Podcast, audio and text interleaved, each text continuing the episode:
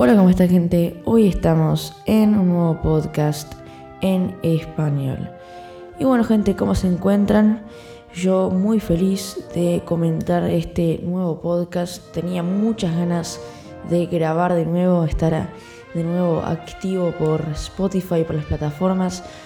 Hoy vamos a estar hablando de un tema muy interesante porque, como para el que no sepa, cada 20 de junio se festeja el Día de la Bandera en conmemoración de eh, Manuel Belgrano. Entonces, para introducirlos un poco, eh, y también un pequeño dato curioso, es que Manuel Belgrano eh, no se llama Manuel Belgrano, se llama Manuel José Joaquín del Corazón de Jesús Belgrano. O sea, tiene 1, 2, 3, 4, 5, 6, 7, 8 sobrenombres, digamos. Un nombre y siete sobrenombres. Entonces, nada, le pusieron el nombre más largo que existía. Más largo me parece imposible, porque, bueno, no sé, es un pequeño chiste. Pero resulta que Manuel Belgrano nació el 3 de junio de 1770 en la ciudad de Buenos Aires, que en aquel momento pertenecía al ex virreinato de Perú. Ahora, Manuel Belgrano fue economista, periodista, diplomático, militar, pero realmente él tenía el privilegio de ser de la clase alta. Inició sus estudios en el, Colegio de San Carlos y luego Verano se graduó como abogado en España, em, destacándose como un muy buen alumno. Al regresar a Buenos Aires, previo a la Revolución de Mayo, se desempeñó como secretario del Consulado de Comercio. Entonces podríamos decir que Manuel Verano tenía un muy buen trabajo. Em, en el plano político, porque en realidad todos en esa época, eh, con muy buen trabajo, con una clase media alta, eh, la mayoría de las personas eh, se iba al, mundo de la política, ¿no? en esa época habían guerras, era muy cuestionada el mundo político, por lo que Manuel Verano se desempeñó durante el tiempo como vocal de la primera junta de gobierno. Acuérdense de esto de la junta secreta del gobierno, no sé si se acuerdan.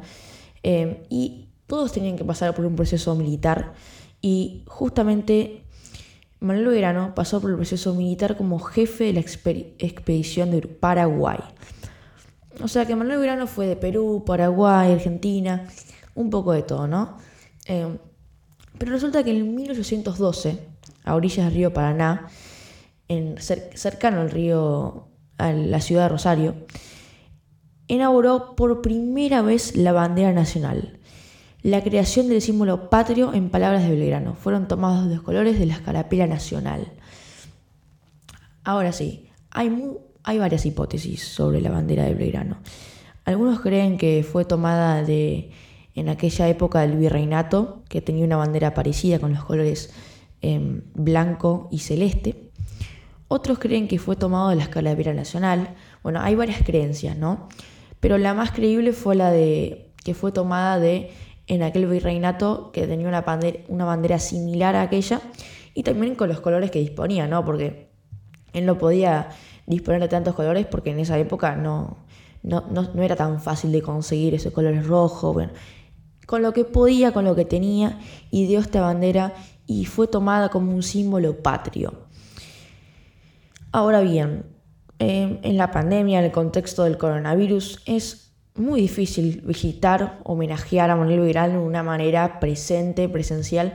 Y también hemos visto como cualquier persona que Manuel Belgrano, por mucho que sea el creador de la bandera, eh, por muchos movimientos que propuso, por mucha guerra que hizo, tuvo fracasos como cualquier persona. Y resulta que Manuel Belgrano tuvo horas muy oscuras, ¿no? Eh, las batallas perdidas contra Paraguay, entonces, la, la formidable derrota de Vicalpulco. Entonces, no es que Belgrano fue una persona en la época em, muy limpia en, su rastro, y de hecho Manuel Belgrano murió como una persona olvidada. Eso es lo que siento, y de hecho en un documental lo veía. Manuel Belgrano no murió como tenía que morir. Em, como la, en ese momento lo tomaban como un pecador, murió con muy pocos recursos médicos, eh, tendido en una cama, eh, a solas. Entonces, creo que también es muy reflexivo la muerte de Belgrano, muy cuestionable también. Y recién, en 20 años atrás, Manuel Belgrano fue tomado como una persona como que tenía que ser tomado, ¿no? Porque Manuel Belgrano fue histórico en la historia de la Argentina, fue un, guerrero patrio. Entonces no lo tomaron como un guerrero patrio hasta que obviamente se dio cuenta de que dejó todos estos rastros, eh, estas huellas en Argentina que, que, es impresionante, te digo.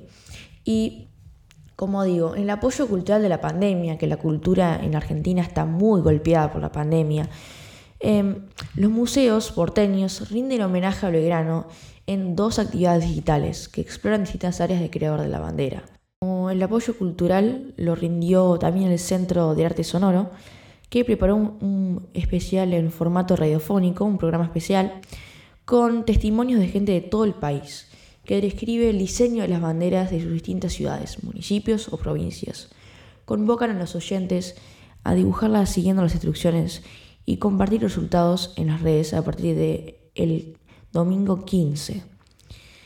Em, o sea que em, estos museos, estos programas brindan un apoyo cultural para conmemorar lo verano como se merece, ¿no?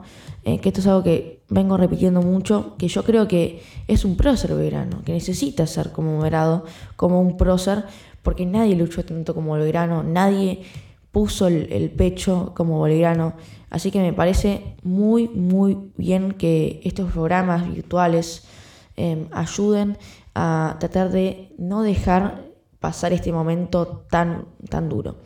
Así que bueno, gente, hasta acá el podcast de hoy. Espero os haya mucho. Si es así, obviamente suscríbanse al podcast, sigan mis redes sociales acá en la descripción y chequen el juego de Belgrano también en la descripción. Y nos vemos en el siguiente podcast en español. Chao. Música